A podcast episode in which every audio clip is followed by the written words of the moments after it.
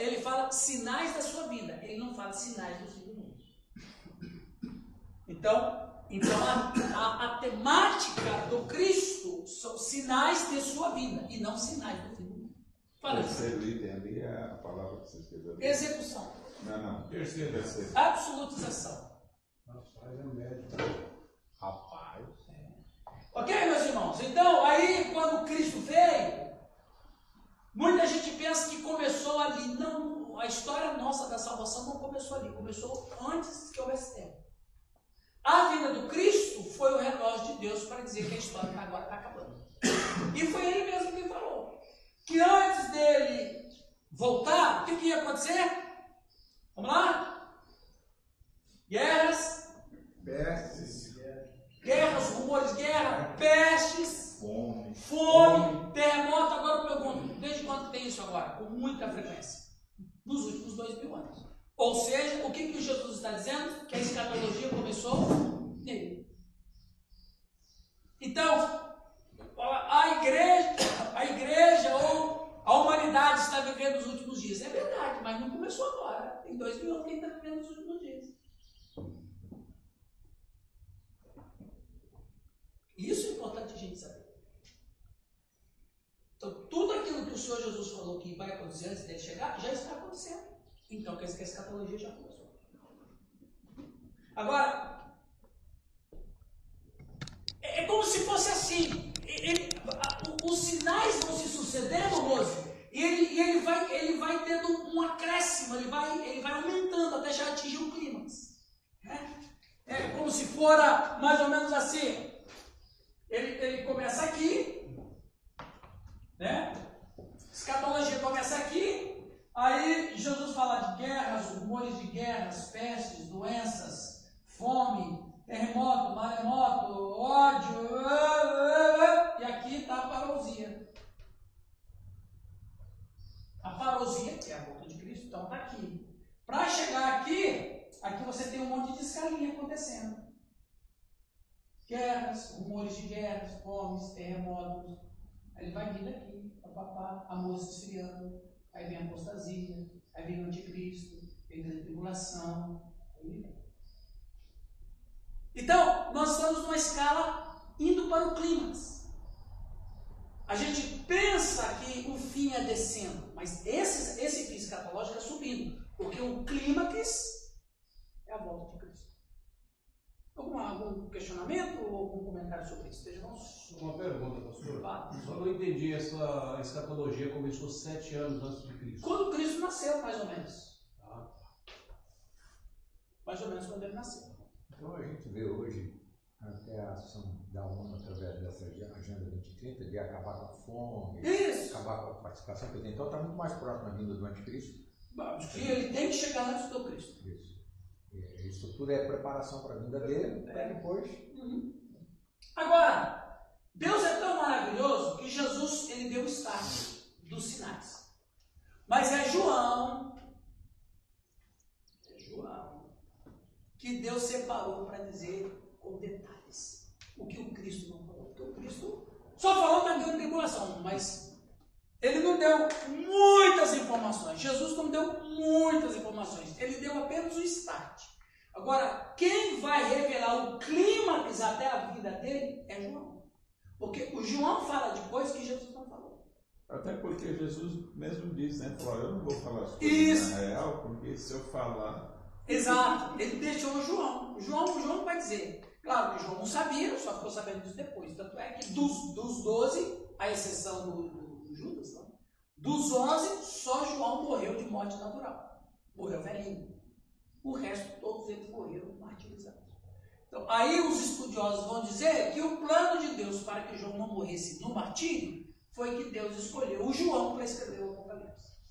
E o João tem uma revelação maravilhosa. E a gente vai penetrar no livro agora. Ok? Feita essa breve introdução.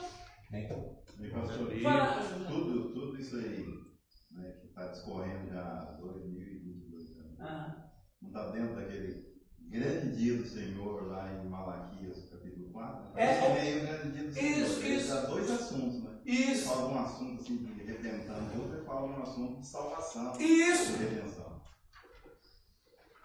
você lembrou bem. Deus só tem dois dias.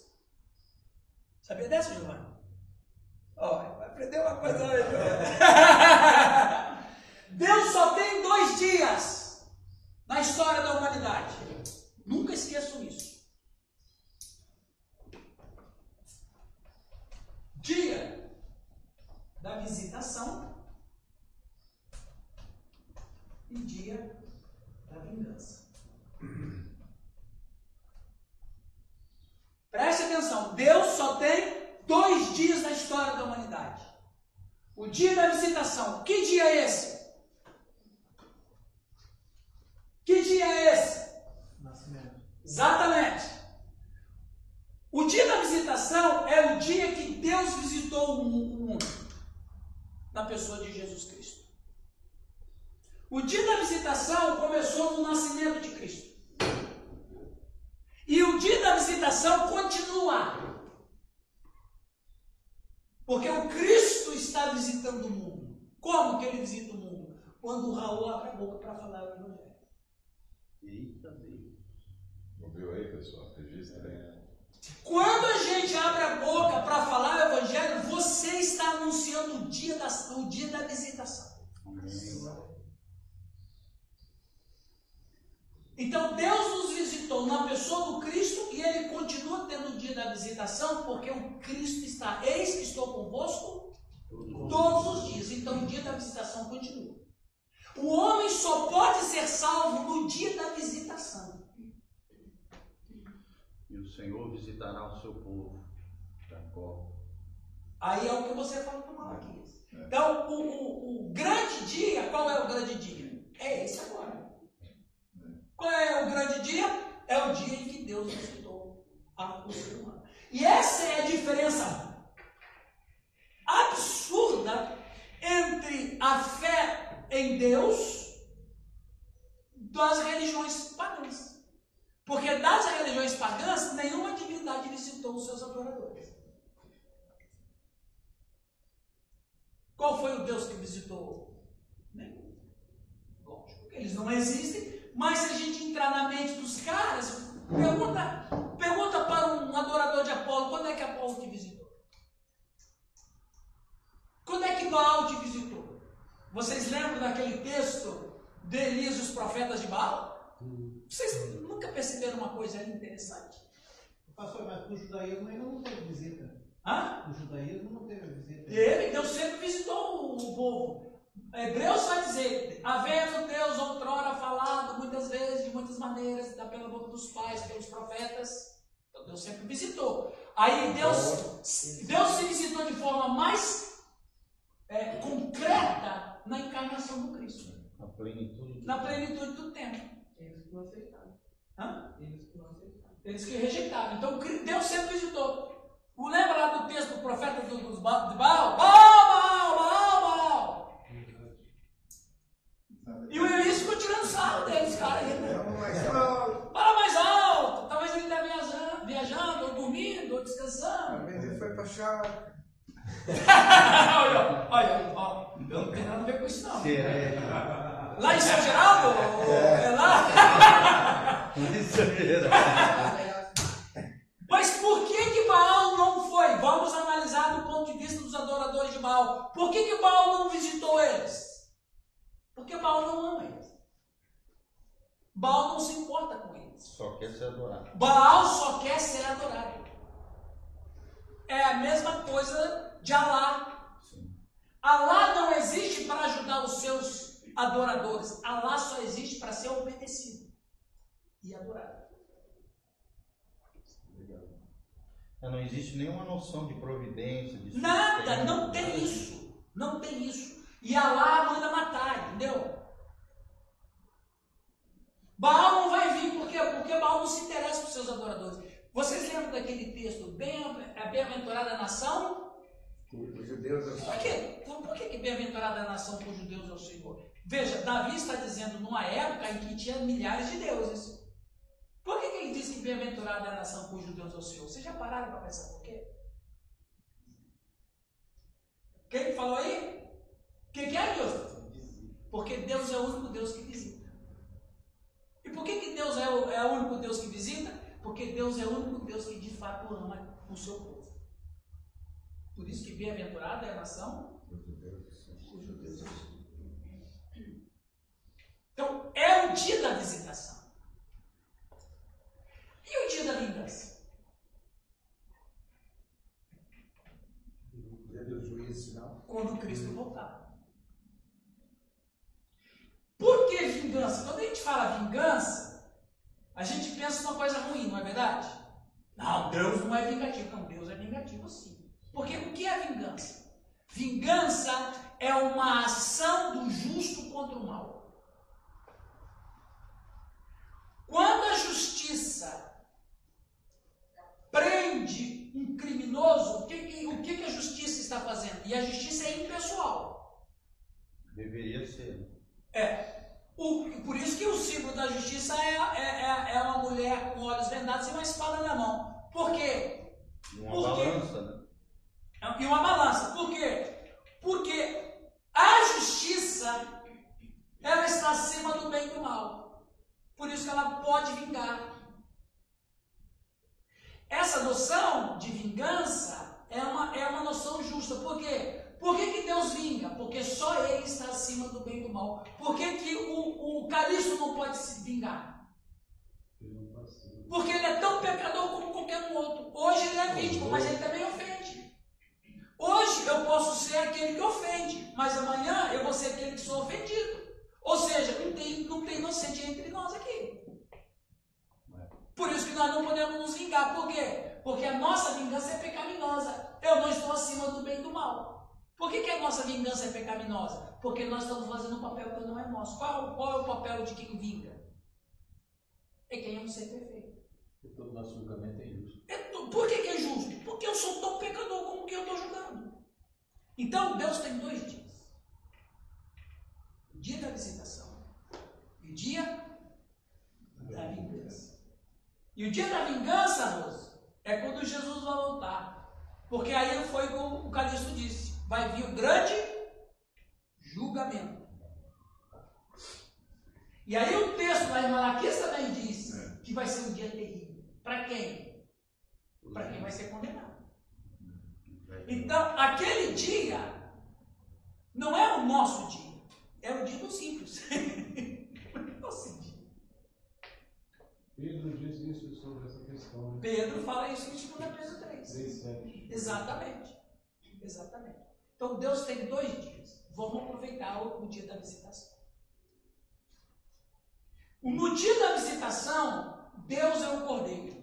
No dia da vingança, Deus é o juiz. É o leão. Só para os ímpios, no caso, né? Para os salvos. Para quem, para quem aceitou Cristo no dia. Por que, que eu posso aceitar Cristo hoje? Porque é o dia da visitação. Por que, que Cristo me aceita? Porque é o dia da visitação. Por que, que naquele dia não vai ter salvação? Porque a visitação acabou, meu. E é quando se diz aquela questão leão da tribo de Judá. Aquela profecia, quando fala leão da tribo de Judá, já, já está fazendo eco à imagem de que ele é no futuro.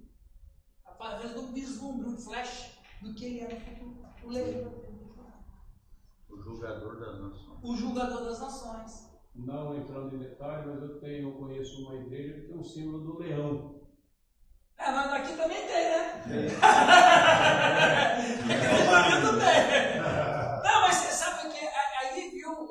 símbolo bíblico, né? não, o Silvio viu. Não é para nós, uma entende? força, né? Não é para nós. Mas assim, não é raro também ter um símbolo de leão. Você pode ter na sua sala pastoral uma foto de um leão. É, não, tem. Ó, quando Não tá o idolatrando. leão lá, significa o quê? Ó, aqui vai ser o dia da vingança. Se você não aceitar no dia da vingança, você Vai te pegar. Exatamente. Vai te pegar, negão. O pastor nada contra, eu nem sabia, tinha o símbolo lá. Não, não tem não, não tem não. Queridos, vamos ali abrir em Apocalipse capítulo Eu vou 1. colocar uma águia. É na porta da igreja. As asas abertas. É, olha lá, hein? Mas só que a águia também é sinal de juízo da escritura, né? Três águias estarão voando, anunciando misericórdia. Não ajuda nada não, você. Você quer botar uma figura legal? Põe no cordeiro. Irmãos, vamos abrir no livro do Apocalipse capítulo 1. Valeu essa, essa introdução aí, gente? Já deu, né? Já podia ir embora, né? Ok.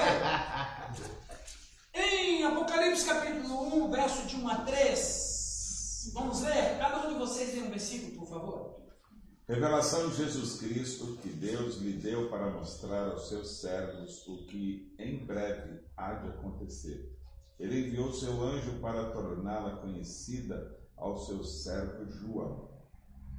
o qual testificou da palavra de Deus e do testemunho de Jesus Cristo e de tudo o que tem visto.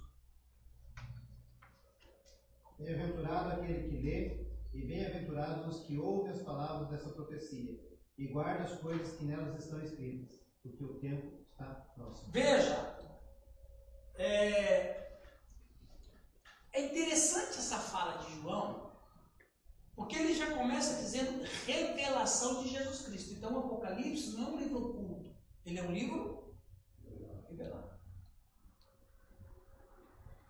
Que, ah, que Deus lhe deu para mostrar a seus servos as coisas que em breve devem acontecer. Eu entendo, aí é o que eu entendo, esse quando ele fala breve deve acontecer, é um anseio dele. Que era normal naquela época. Claro, os caras estavam sofrendo. Os caras estavam sofrendo na mão de Domiciano. Ah, então, bem-aventurado aqueles que leem, é, como eu disse, é o único livro da Bíblia que tem a bem-aventurança para ler, estudar. E é, ouvem as palavras da profecia e guardam as coisas nela escritas, pois o tempo próximo. Então, é o anseio do João. Lembra que a gente fez uma, uma, uma exposição do o Apocalipse capítulo 5, que ele chorava? A gente vai falar disso ainda daqui uns dias. João escreve o seu livro para sete igrejas, né? Ah, é, ele escreve para sete igrejas da Ásia Menor. E eu gostaria que a gente lesse aqui, ó, a partir do verso 9. Por favor, cada um leia dois versículos até o 18, por favor. Eu, João, irmão vosso e companheiro na tribulação, no reino e na perseverança, em Jesus achei-me na ilha chamada Patmos, por causa da palavra de Deus e do testemunho de Jesus. Achei-me em espírito no dia do Senhor e ouvi por detrás de mim grande voz como de trombeta. Que dizia: escreva num livro o que você vê e envie às estas sete igrejas: Éfaso, Esmirna, Pérgamo, Tiatira, Sardes, Filadélfia e Laodiceia. Voltei para ver quem falava comigo. Voltando-me, vi sete candelabros de ouro.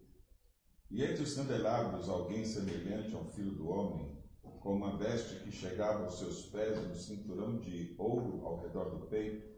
Sua cabeça e seus cabelos eram brancos como a lã, tão brancos quanto a neve, e os seus olhos eram como chama de fogo. E os seus pés, semelhante ao latão reluzente, que fora refinado numa fornalha, e a sua voz como a voz de muitas águas. Tinha ele na sua destra sete estrelas, e da sua boca saía uma aguda espada de dois gumes, e o seu rosto era como o sol, quando resplandece na sua força. Quando o vi, caí a seus pés como um morto. Porém, ele pôs sobre mim a sua mão direita, dizendo: Não temas, eu sou o primeiro e o último. Eu sou o que vivo. Fui morto, mas estou vivo para todo sempre, e tenho as chaves da morte e do inferno. Ok, obrigado. Irmãos, alguns detalhes. Primeiro aqui no verso 9, João está dizendo que ele está sofrendo uma perseguição. Ele está onde? Onde que ele está? Onde que ele está preso? Pátimos. E aí, ele diz, achei-me na ilha chamada Pátimos, por causa da palavra de Deus e do testemunho de Jesus. Ou seja, o João estava sofrendo perseguição sobre Domiciano e ele foi para Pátimos. O que, que eles faziam em Pátimos? Vocês sabem? Pátimos era uma ilha Ok. aonde eles mandavam os prisioneiros, né? Estavam lá Um presídio. de pena. Era um presídio. E lá em Pátimos, sabe o que os prisioneiros faziam? Quebrar pedra. Quebrar pedras. Estava na Turquia. Aliás, fica, né? Fica, né? Quebrar pedras para construir as famosas estradas. Como Giovanni teve lá em Roma, você viu alguma nas vias ápias lá? Não. O João ajudou. É, eles, eles lá eles iam exatamente o- quebrar pedras. Continuando ali. Versículo 10 ele diz: Achei-me em espírito no dia do Senhor. O que, que você interpreta isso aí? Foi arrebatado. Não, ainda não. Ainda não. O que, que é? O que, que seria, Suzy? Achei-me em espírito no dia do Senhor. Ele estava orando. Ele estava orando. E no dia do Senhor? Que dia? Foi no domingo. Domingo.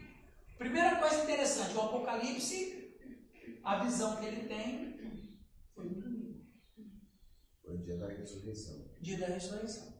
Exatamente.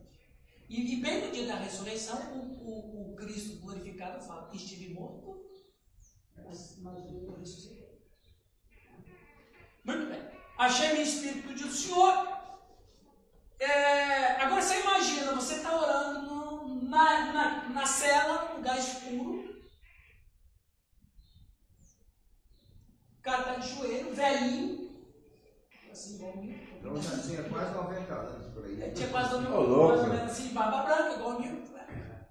Um velhinho de quase 90 anos, ele está no silêncio, uma meio penumbra, e ele escuta uma voz atrás dele. Uma voz que dizia que você vê e escreve as sete vezes. Quando ele se volta para olhar, ele vê um fantasma. Uau, o que ele viu foi um fantasma. E ele vê um ser flutuando, as vestes esvoaçando, olho fogo. Ele está vendo um fantasma. O que, que acontece com ele? Ele cai, ele desmaia, ele perde sentido. Qualquer um de nós perde sentido. Aí o senhor falar para ele, não temos, eu sou o primeiro único e tal. né? E aí então ele tem a ordem para escrever. Então aqui, o presente estudo, esse que eu estou trazendo para vocês, não tem a pretensão de esgotar o assunto, pois quando se trata de profecias, não há ninguém nesse mundo com autoridade vinda de Deus para explicar sem margem de erros os acontecimentos futuros. A profecia está selada. É verdade que o Senhor não fará coisa alguma sem primeiro revelar o seu segredo aos seus servos, os profetas, Amós 3,7. Então, o que, que eu quero trazer para os irmãos? Quero trazer para vocês informações, dados, ideias, coisas que vocês sabem, coisas que talvez vocês não sabem, coisas que vocês creem, coisas que vocês não creem ou creio diferente. Mas de qualquer maneira, a, a minha proposta aqui é fazer uma exposição do livro do Apocalipse de uma maneira tranquila e se alguém tiver um pensamento contraditório, tem a liberdade de falar assim, ah, mas eu acredito assim por causa disso por causa daquilo. Mas não tem problema, ninguém, ninguém, ninguém tem autoridade para dizer assim, é assim. Pelo menos no nosso dias, porque Lutero tinha, né? O que Lutero falava era mesmo. Então, eu, eu, eu quero trazer esse aqui estudo para nós, para o nosso crescimento e nosso conhecimento. Agora, vou esgotar? Ninguém vai esgotar? Quer ler para nós? Também é verdade que as coisas reveladas pertencem a nós e a nossos filhos para sempre. Porém, as coisas encobertas pertencem ao Senhor nosso Deus. E não nos compete conhecer os tempos ou épocas que o Pai reservou para a sua exclusiva autoridade. Exatamente. Então, o que acontece? Tem coisas reveladas e coisas não reveladas. As reveladas pertencem a nós, as não reveladas é de Deus. Então, Apocalipse é revelado? Ah, uma boa, boa parte dele é, então a gente tem que estudar. O que não foi revelado? João, o que você viu não escreve. Não foi, um capítulo vai dizer isso? É, verdade. Então Deus não quer revelar. Agora, o que, que ele viu que meu, eu fiquei curioso. Ele falou para mim. É. O João vai, quando o João vai escrever o que ele está vendo, o senhor fala, João, não escreve isso aí. Mas por que Deus mostrou também, né? Deixa nós Então, isso aí Deus não quis revelar. E não nos compete conhecer tempos ou épocas, o que o Pai reservou para a sua exclusiva do que? O que, que não nos compete conhecer? Não nos compete marcar esse dia. Marcar, marcar a data. da- Não, não compete a nós. Quando é que vai ser? Não. Essa é a pergunta dos discípulos. Lá em Atos 1. Quando é que vai acontecer? Ó, não compete nenhum de vocês saber o dia. Agora, compete vocês conhecer os sinais que antecedem o dia. O dia da visitação é hoje. O dia da vingança só compete a Deus. Isso humilha o homem. Co- Como antes o dia da visitação também não competia a ele saber. Exato, mas os profetas estavam falando um dia vocês vão saber. Deus deu o endereço. E tu, Belém, é fraco. E tem umas religiões aí que já marcaram. Muitos, e tem protestantes. Quebrada cara, né? Muito, muito. Com todo, com, por exemplo, tem um, um- um- um comentarista bíblico muito famoso, principalmente nas, nas academias teológicas, vocês todos aqui com certeza já leram e, e de- devem ter conhecido o Champlin. O Champlin, tirando algumas coisas que eu não concordo com ele, como salvação depois da morte e tal, e ele também é meio reencarnacionista. O Champlin, num comentário dele no Apocalipse, eu, eu, eu, ninguém me falou, eu li. No comentário que ele escreveu em 1974, ele afirmou que Jesus voltaria no ano 2000. Assim, Aguarda-se para até o, o ano 2000. E a humanidade já meio disse. Por isso que a gente, veja bem, o norte-americano, vou dizer aqui, um conhecedor da cultura norte-americana, o nosso querido pastor Raul. I love. O norte-americano escatológico da década de 50, 60 e 70, ele, ele não. O, o americano, o, o americano ele tem duas paixões: política e protestantismo. Todo americano é apaixonado por política, todo. Tanto é que ele tem esse espírito patriota. E principalmente no cinturão bíblico, eles gostam de teologia. E eles são tão apaixonados com esses assuntos, Giovanni, que eles não separam uma coisa da outra. Então, qual foi o erro, na minha opinião, do Champlin, do Vimalgo, do Hal Lindsey, que foram grandes escatologistas? Eles viveram em que época? Que época eles viveram? Guerra Fria. Guerra Fria. Misturar a política com Exatamente. A paixão das duas coisas fixou. Quem que era, na verdade, Gog e Magog? Para eles lá. Exatamente. E. União Soviética, a China e a antiga União Soviética. O mal veio do norte. Quem era o mal deles? Esses caras que estavam na guerra. Então, eu não vivi a época da Guerra Fria. Quando eu vivi a época da Guerra Fria, eu vivi pouco tempo, porque ela acabou em 89, com a queda do muro de Berlim. Um pouquinho antes já estava acabando. Mas quem tinha idade madura como nós, por exemplo, se nós aqui fôssemos todos nós norte-americanos e vivêssemos lá na década de 60, 70, nós com certeza concordaríamos com, com todas essa. Jesus vai voltar no ano 2000, porque é uma guerra. Percebe? Mas essa história está se re- se repetindo agora com a invasão da Ucrânia lá, né? Exatamente. Exata. Então, a, a- a gente precisa fazer uma separação de uma coisa da outra. Então, Deus revelou as coisas para nós? Revelou. Tudo? Não, tudo não. Por isso que a gente não pode bater o martelo. É isso aqui. Porque os caras lá bateram o martelo. Pai. O que aconteceu? O Raul Lindsay mesmo. Eu amo de paixão o Raul Lentz escreveu um livro, A Agonia do Grande Planeta Terra. Qual era o ponto de fundo? Você leu esse livro? Não. Era a Já Guerra Fria. Já li outro dele, mas... Você leu aquele, o Satanás está vivo e ativo do planeta Terra. Eu li também. Qual é o ponto de fundo? Guerra Fria.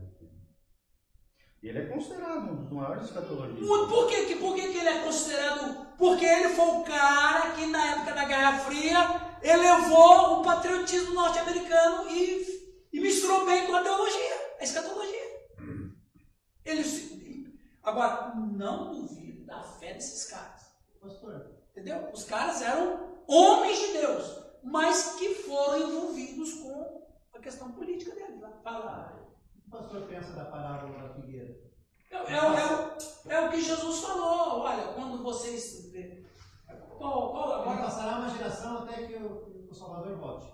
não, não, não passará essa geração sem que tudo isso aconteça. É. Eles ali são duas profecias, porque na profecia, isso foi boa sua pergunta. Na profecia acontece o seguinte: um evento, é, é, um evento do futuro profético, ele, ele tem várias repetições na história, mas projetando isso que vai acontecer. E às vezes pode ter um intervalo gigantesco. Pode ter um intervalo muito de Entre um e séculos entre o outro, mas está falando a mesma coisa. Então, quando Jesus falou sobre é, a parábola da figueira, ele, ele, ele fez, ele fez uma profecia, uma, uma profecia mirando o futuro. Ele falou que, dentre alguns dias, isso está em Mateus 24 e Mateus Marcos 13. Jeru- Jerusalém seria invadida. E aí ele vai dizer lá, não sei se eu disse para vocês, não sei se eu falei isso para vocês. Sim, invasão de Tito, né? Isso. General Tito, anos 70. Anos 70. Então, Jesus fez uma profecia dizendo o seguinte: vai chegar o abominável da desolação, que o profeta Daniel falou. Aí ele vai dizer: quem estiver no campo não volte para buscar sua capa. Fujam para Decápolis. Porque quando Tito invadiu Jerusalém, ele invadiu Jerusalém em 67 Invadiu não, perdão. Ele sitiou Jerusalém em 67, 68. Não, ele não fez nada, ele só invadiu. Ele só sitiou. Cercou. Ele cercou. Ninguém entrava, ninguém saía. Depois de três anos, os caras estavam comendo seus filhos. Porque já tinha acabado a carne, já tinha acabado os cavalos, já tinha acabado os cachorros, só sobrou os bebezinhos. Por isso que Jesus vai dizer na profecia: ai das que estiverem grávidas e das que amamentarem naqueles dias. Porque vai ser dia de grande aflição. Aí Jesus termina essa história fazendo referência ao anticristo. Mas, é- um evento que ia acontecer 40 anos depois do que ele falou isso. Por isso que ele disse: essa geração não vai passar sem que tudo. Por isso que às vezes, cara, quando estuda a profecia bem estudadinha, muita gente perguntou, mas vem cá, Jesus falou que não vai, essa geração vai é, passar sem que essas coisas aconteçam, mas já passou, nossa, dois mil anos. Mas era aquela geração. É, a maioria dos escatologistas atribui essa profecia como o renascimento de Israel como nação. Exato, e não tem, 1948. não tem nenhuma relação. A Não, maioria dos a maioria, porque a maioria são pré-milenistas. pré-tribulacionistas. pré-tribulacionistas. Então, aí o que o Cristo está falando, lembra lá de, de Lucas, quando Jesus está andando com a cruz, as mulheres choram, batem no peito, lembra desse texto? Aí, aí e o que, que Jesus fala para elas? Lembra, José? O que, que, que ele falou? Ele, falou, ele fez uma palavra profética naquele dia. O que, que ele disse para elas?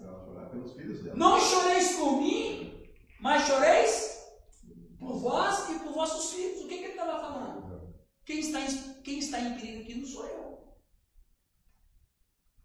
Até quando ele chega né, diante de Jesus, ah, Jerusalém, Jerusalém. É que Se é, soubesses que os dias que virão sobre ti. quem está te visitando, Exatamente, o dia da visitação. Aí o que, que acontece, Edinho? Aquela geração que o Tito invadiu e fez. a- Aí depois, quando, depois de três anos, aí ele invadiu, arrebentou. Ele, ele já arrebentou nem sei com o quê. Ele, ele destruiu o templo, saqueou o templo, mas matar a gente já. não tem- Mais de um milhão morreu. É, é, é, ele, ele não teve resistência. Ele já matou quem já estava morrendo. Cercou e esperou. É, é, que é que nem existe isso mais. Isso aí na lei da guerra é uma crueldade. Nas leis da guerra moderna não tem mais isso. É melhor você invadir, meter bomba, mandar, do que sitiar e deixar os caras morrendo ali. Os romanos faziam muito isso. E os russos estão fazendo isso ainda lá na Ucrânia. Na Ucrânia. É. Isso, isso aí, é, uma- isso aí é, é, é um crime de guerra. Hoje é considerado um crime de guerra. Então aí o Tito chegou e, e 40 anos depois ele invadiu, fez isso. Mas está dizendo lá no futuro, quando o anticristo vai fazer. Mas a gente vai falar sobre isso no, no estudo aqui. Então a gente tem que separar a história e a profecia. Né, para a gente entender e não ter dúvida. Vamos adiante? Ok, meus irmãos, para vocês? E com relação, né, por exemplo, ao renascimento de Israel, pelo menos duas gerações já passaram, de 50 a de se- três, né? É, 60 na e geração de 70 40. anos já passaram cronologicamente. Aham. A próxima geração seria de 120 anos, que ainda não passou. Mas a gente estaria na mesma geração ainda. É.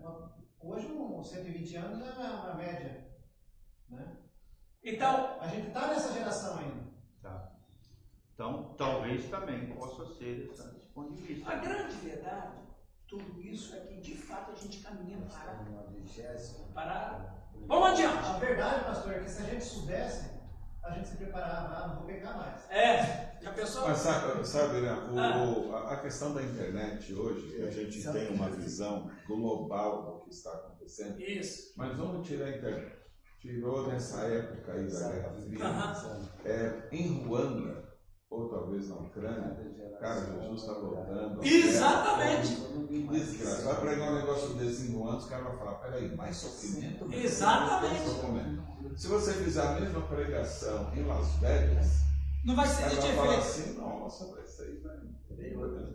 O que o Raul está falando, Geograficamente. é o que o Raul está falando é tão real porque isso aconteceu em Tessalônica. Em Tessalônica. Paulo já tinha. Paulo, olha, Paulo era maravilhoso. É, é, Ele vai deixando algumas coisinhas que ele fez sem que ninguém tenha registrado, nem ele. Paulo, em Tessalônica, uns anos antes, ministrou um curso de escatologia. Só que não tem nenhum escrito dele falando disso. Mas ele ministrou um curso de escatologia em Tessalônica. Quando a perseguição do imperador romano chegou em Tessalônica, o que, que a igreja estava fazendo? Muitos estavam morrendo. Então, o que, que a igreja estava fazendo em Tessalônica? Estavam dizendo que Jesus estava para voltar naqueles dias. É o que você está falando. Muitos pararam de trabalhar. Muitos pararam de trabalhar porque Jesus estava voltando. Aí Paulo diz que não quer trabalhar também não come.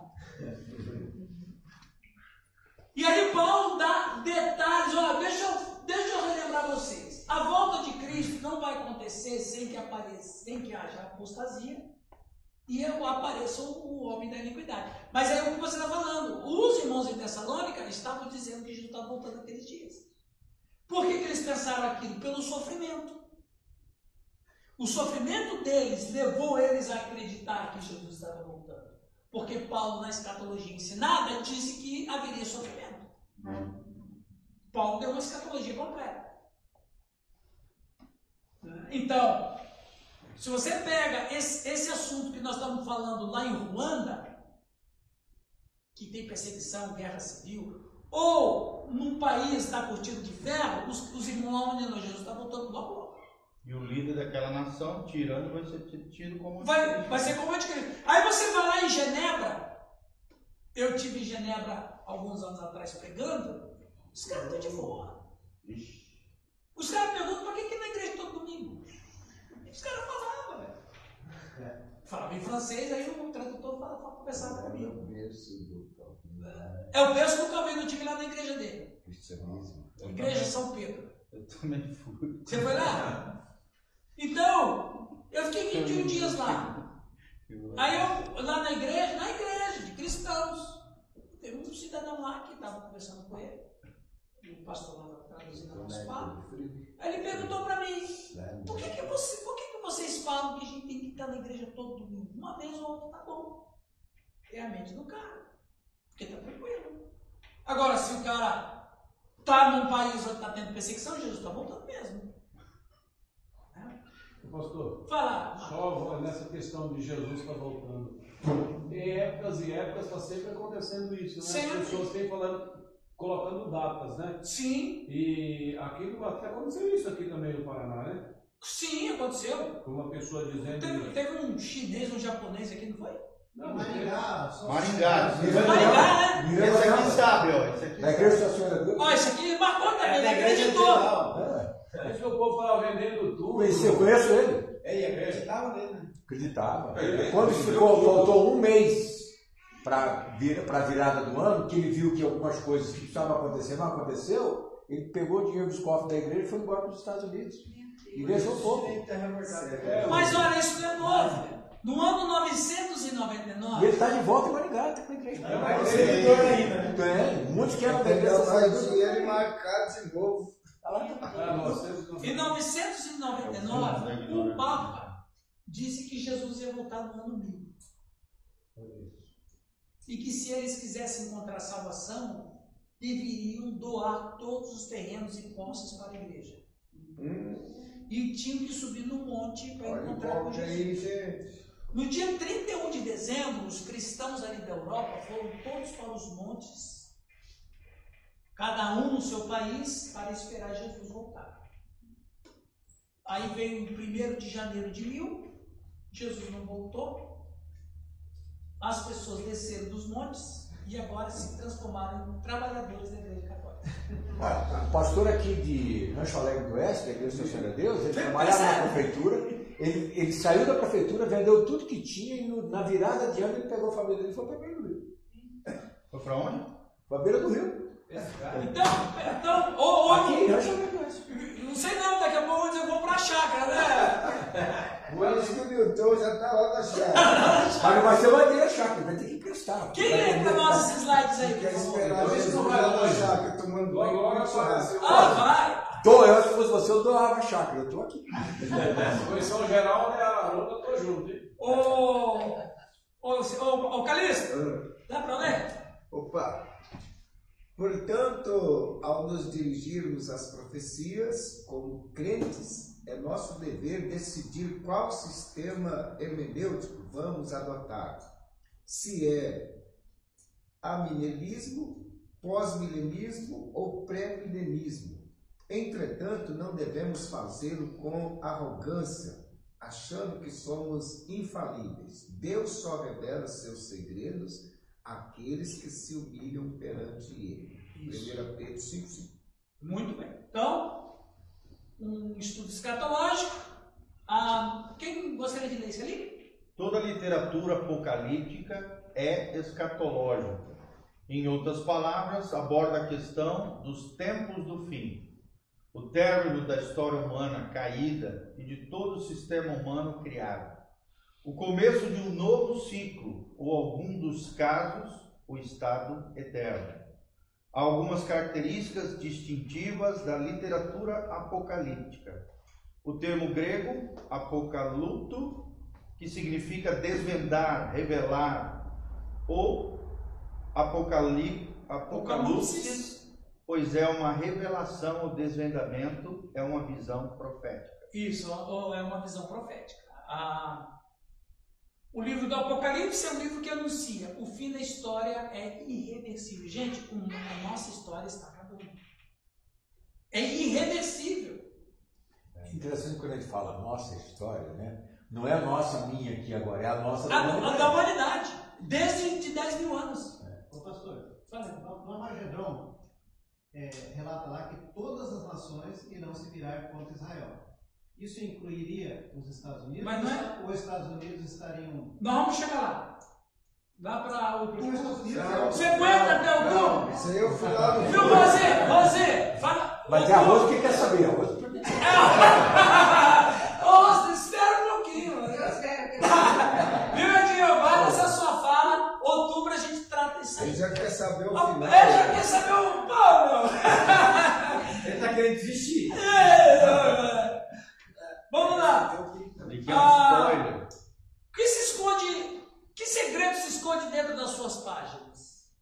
Quanto tempo resta ao ser humano? Continua alguém, por favor? Raul. O livro do Apocalipse é a revelação da vitória do mundo vindouro sobre o mundo presente, o triunfo do bem sobre o mal. Deus queria que os cristãos que sofriam perseguição tivessem esperança sobre esse triunfo do bem. Gente, eu, eu, eu coloquei essa frase aqui de provocar vocês. Apocalipse é a revelação da vitória do mundo vindouro sobre o mundo presente. Porque esse mundo que a gente vive, e essa história como está sendo escrita, não é a história que Deus projetou. Tinha- Teria outros planos, né? Outros planos. E pós-vingança. Pós-vingança? Não, é, sim. Então, é, é isso que eu quero trazer para vocês, né? Continua ali, Marcos, por favor. Através de visões proféticas, o Apocalipse traz revelações de fatos que irão acontecer de forma progressiva, até culminar com a volta de Jesus, que voltará para começar um novo céu e nova terra. Ah, deixa eu falar uma coisa para deixar vocês do meio, meio doido. Pô, pô, eu posso fazer porque aqui só tem gente madura. Pode, manda gente doida. Será que o Apocalipse já não aconteceu? Será? E nós estamos vivendo uma coisa que já aconteceu? Muito doido. A ideia do eterno retorno. Pensa bem, né? Só que eu não creio no eterno retorno. Mas é como se as experiências do futuro que está revelado já tivessem acontecido.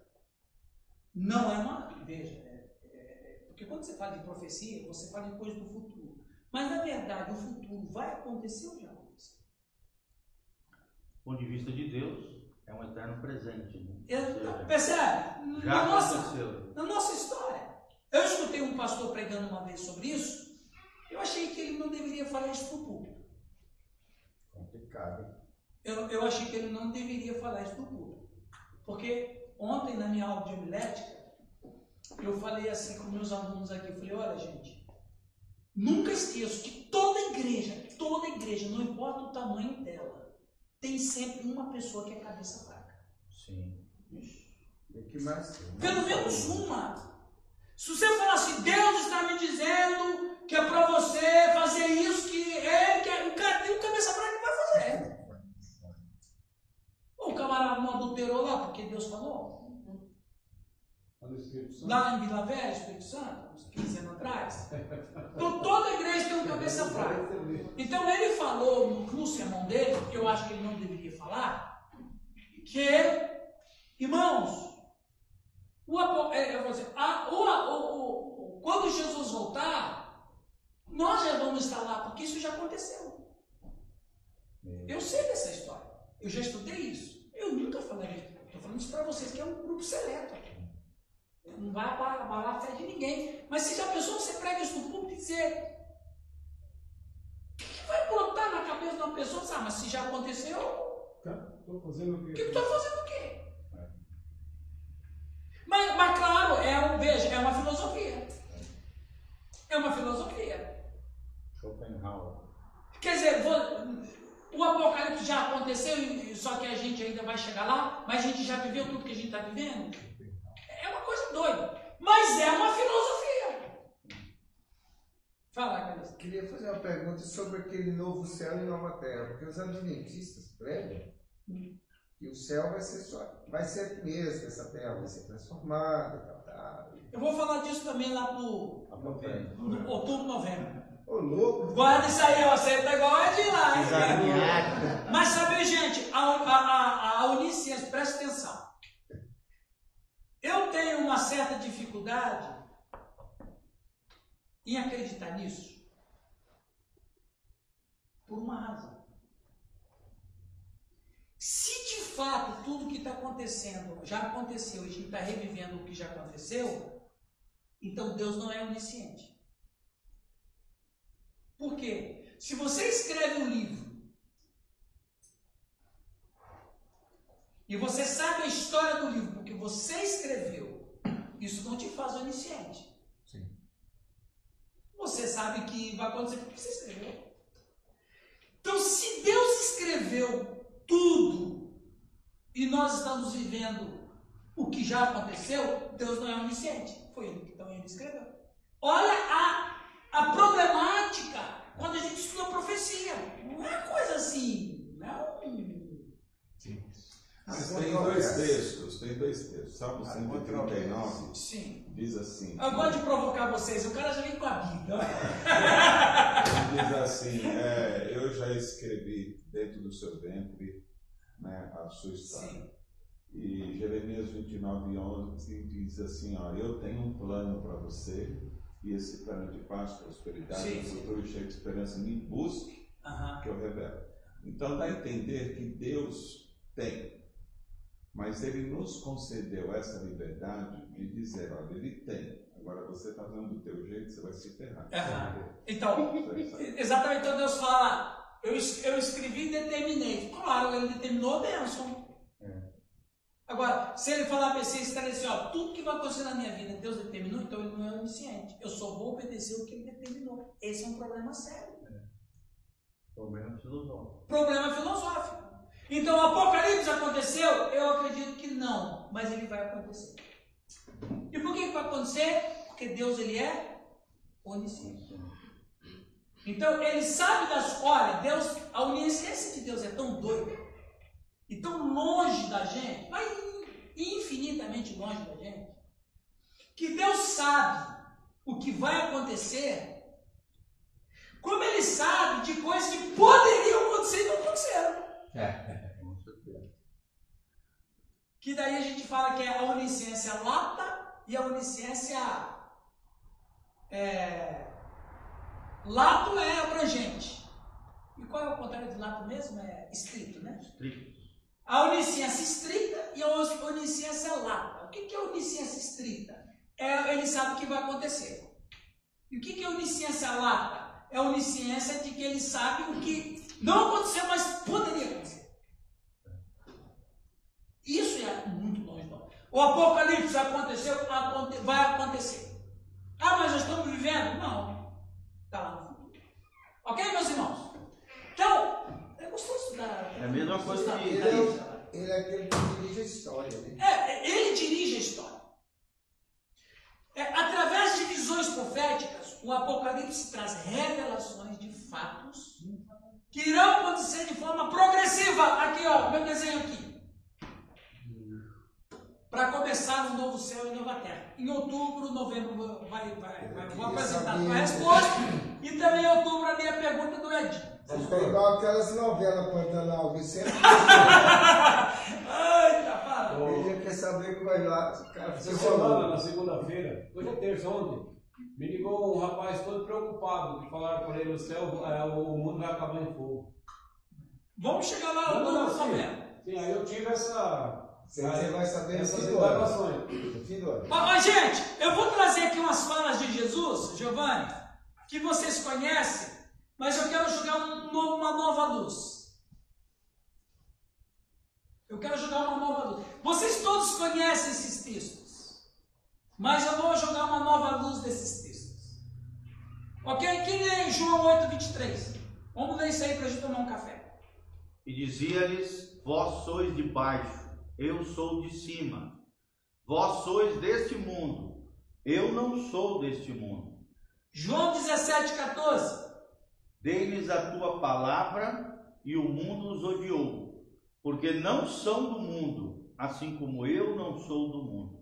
João 12, 31. Agora é o juízo deste mundo. Agora será expulso o príncipe deste mundo. João 16, 11. E do juízo, porque já o príncipe deste mundo está julgado. João 18, 36. Respondeu Jesus: O meu reino não é deste mundo. Vocês conhecem esses textos, mas aqui tem uma coisa que você talvez não percebeu. Você vê que Jesus não tem nenhuma relação com esse mundo. Por quê? Por quê? Jesus pertence a uma instância superior. Porque esse mundo não é o mundo que ele criou. Já está caído, corrompido. Isso mesmo. Ele veio por causa dos homens. Exatamente. Olha, aqui, olha, olha como que Cristo rejeita o mundo. São palavras de. São palavras de. pejorativa. Esse negócio aí. Esse troço aí. Esse mundo inferior. Esse, exato. é- essa coisa que, que vocês criaram, eu não sou dessa coisa que vocês criaram. É, é uma fala de rejeição, de nojo, de asco. É uma fala assim, essa coisa feia, essa coisa horrível que vocês criaram. Eu não sou dessa coisa. Olha o que que vocês fizeram. Olha o que vocês fizeram. Olha o que vocês fizeram e olha que eu estou aqui porque eu amo vocês. Não é nem para mim estar aqui. Olha, olha, vamos ler de novo. Só uma. olha. E dizia: Vós sois de baixo. Presta atenção. Olha. Eu sou lá do céu. Eu sou de cima. Ou seja, esse mundo aqui não me pertence. Assim, ele pertence de maneira legal, mas não me pertence de outra natureza. Ele não é mais mesmo. Essa cultura aqui. Eu não sou deste mundo. Como é que ele pode dizer que não é deste mundo se esse mundo foi criado por ele? É uma rejeição. E ele estava aqui, né? E ele estava aqui. De, de, de, é, deles a tua palavra, e o mundo os odiou, porque não somos do mundo assim como o mundo. O que Jesus está dizendo é que quando alguém se converte a ele, não pertence mais a isso aqui. Por isso que Deus nos aceita. Ele fala que é, é porque vocês não sois do mundo, por o vos odeia, né? Mais ou menos. Claro, porque esse mundo não é um mundo que foi projetado por Deus. Qual é o mundo que foi projetado por Deus? Né? Agora aqui, Não, antes. Qual é o mundo projetado por Deus? Esse aqui, ó. Preferível. Esse mundo, como está, não foi projetado por Deus, porque ele está carcomido de pecado. Uma vez Deus já acabou com tudo, né? Ele começou de novo, uma nova raça, e aí o homem se corrompeu de novo, né? Com o dilúvio lá. Só que se eu, eu vou, eu vou explicar isso aí melhor. O que você está falando é muito importante, mas o Raul queria falar um negócio. Fala, Raul. ah, o novo céu, nova terra, terra, mundo, quando ele diz assim, olha, esse mundo aqui não tem nada a ver comigo, seria o sistema que vivemos, Tudo, Raul, não só o Né? sistema. O seria próprio o planeta. Porque o planeta está deformado. Está corrompido. né? O planeta está deformado. O universo está morrendo. A ciência. Homem. Natureza gêmea. A natureza geme. É que nós, nós, não temos essa percepção. Deus tem. Ele, ele vê a natureza gemendo todo dia, o dia inteiro. A natureza é vida. né? Exato. O ecossistema, o universo está morrendo. E por que que está morrendo? Porque alguém matou. Quem matou? A gente. Aí é o que o Raul falou, Raul. Aí você tem o mundo. O mundo no grego cosmos. Mundo. Cosmos significa sistema Vamos organizar. organizado. De acordo aí com, com, com a filosofia, quem chamou o universo de cosmos foi Aristóteles. Não se tem certeza, mas se fala que foi Aristóteles, porque quando ele observava o céu, ele dizia: Isso aqui é um sistema organizado, é um cosmos. E para nós aqui o ecossistema. É, então pode ser mundo. Sistema pecaminoso, que o Raul se, se referiu. Pode ser mundo, pessoas, que nós também somos um sistema organizado. E pode ser mundo, natureza, que também é um sistema organizado. Mas quando Jesus fala desse mundo, ele fala desse mundo das três naturezas. Eu, eu vi um, eu estava lendo o livro uma vez, eu achei tão interessante dar uma, a- a- uma sentença do autor do livro, que eu esqueci agora o nome do livro, ele diz assim, nem Deus conhece mais o mundo físico que ele criou. Porque o mundo era o Éden. Você sabe o que significa a palavra Éden? Terra de delícias. O mundo era o Éden. E no Éden tinha um jardim. Não é que era o jardim Era o jardim que tinha no Éden. Não era o jardim do Éden, era o jardim que tinha no Éden. O Éden era o planeta. Quer dizer, você pode imaginar que coisa linda não deveria ser esse planeta? Aí que Jesus é o ele sabe como é que é. Jesus, como se fosse se vocês conhecessem isso aqui. Se vocês conhecessem isso aqui, Como era. como era a relação, E como poderia ser? como, como deveria ser. Aí ele diz, eu não sou desse mundo. Esse, aqui não esse mundo, viu, ô, ô, Raul? O sistema que vocês criaram e a natureza como está, eu não pertenço a isso. Entendido? Viu, ô, ô, ô, ô, ô, Calixto? Uma pessoa uma vez me perguntou assim, assim, ah, sim, as pessoas pensam que a gente tem resposta para tudo, né? Claro, algumas coisas a gente responde, mas a gente não responde tudo. A pessoa pergunta assim, "Pô, então por que, que Deus não destrói esse mundo se ele já destruiu uma vez? Eu falei, porque esse mundo não é tão cruel. A pessoa, a pessoa fala, Eu tenho é, uma- é? A resposta mais plausível não seria porque Deus falou que não ia destruir? Não, é porque o mundo não é tão cruel. Por quê? Aí eu falei assim, mas como é que o mundo não é tão cruel? Não, não é mais. Porque a, a, a raça, a primeira raça humana, a raça pré-diluviana, eles eram os descendentes de Caim. Os caras matavam. Ele, gente, nós não temos noção da maldade que era. Nós não temos noção da maldade que era. Nós não temos noção da maldade que era. E não tinha lei, né? Não tinha um Ah, exército, não! nada. A, a, a, a, a raça humana Não era, tinha freio, não era sociedade tão, organizada, Exatamente. sistema de punição. era tão cruel que Deus, Deus teve que acabar. Aí, que, que geração que veio depois? A de, a de, a de Não é? Não, é de Noé, mas a de, a de Sete. Noé era descendente de Sete.